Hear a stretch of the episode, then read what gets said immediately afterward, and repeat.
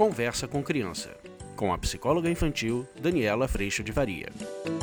Olha só, hoje a gente vai falar sobre o que, que proporciona, o que, que a gente proporciona quando a gente faz a aplicação da correção pela consequência. Vamos falar sobre isso?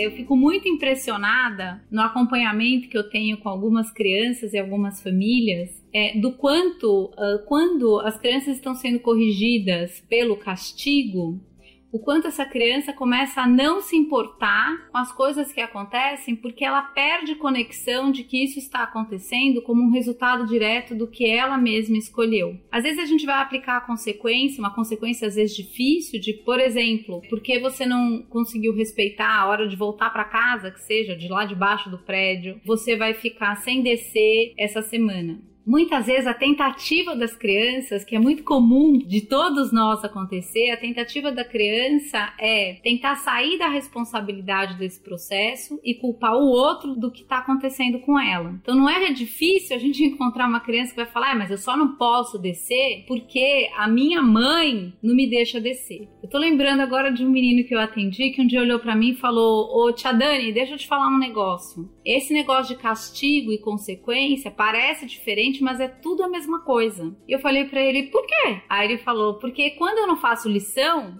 eu não desço para brincar, fico de castigo. Mas quando eu não faço lição, agora, eu também não desço para brincar e fico de consequência. Então qual é a diferença? E foi tão legal que eu virei para ele e falei: você tem uma escolha para fazer. Você sabe que quando você faz sua lição, a consequência é que você desce para brincar. E você já aprendeu que quando você não faz a sua parte, não faz a sua lição, a consequência é que você não desce para brincar.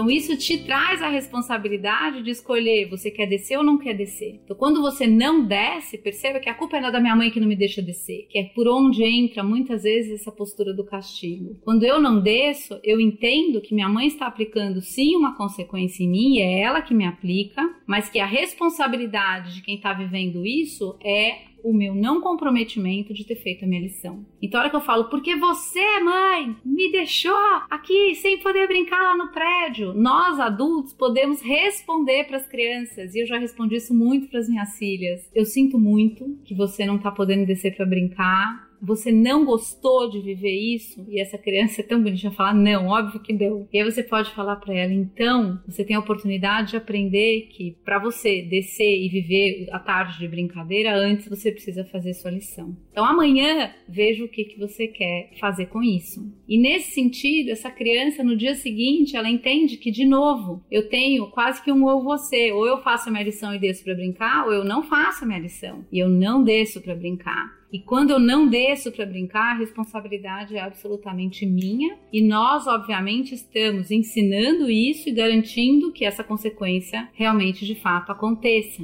Na hora que isso acontece, essa criança ela está realmente tendo que cuidar ou sendo convidada a cuidar do que cabe a ela. E nós não estamos mais agindo de um lugar de tentativa de porque eu pressiono, você faz o que eu quero que você faça, até que é o que eu sinto que acontece no castigo até você criar tanta resistência a essa mesma pressão que você não faz mais. E aí eu preciso de mais força para fazer você fazer.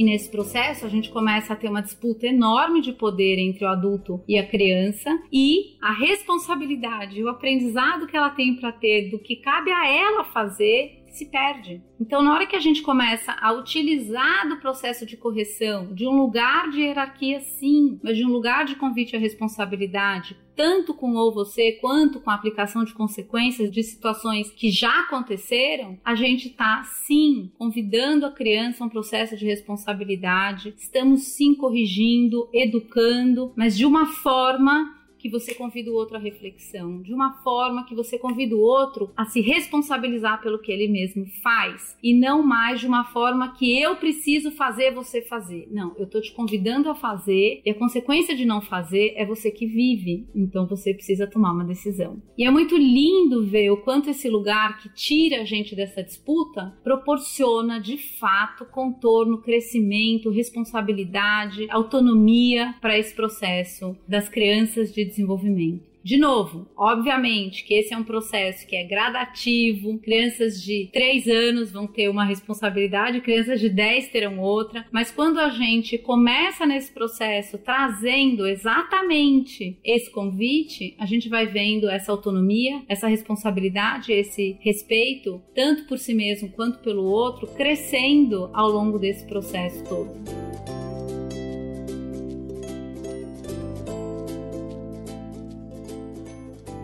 Espero que você tenha gostado. Eu agradeço a Deus por toda a sustentação, por todo o aprendizado que eu tenho todo dia no meu coração. E eu agradeço muito por ele me mostrar a responsabilidade do processo de educação e o quanto essa orientação, que também me convida todo dia a ser exemplo e a trazer a importância desse relacionamento vertical com Deus. Eu agradeço a sustentação para que isso que é tão importante também faça parte desse nosso dia a dia com as crianças. Eu agradeço muito a tua presença aqui. A gente se vê na próxima. Tchau.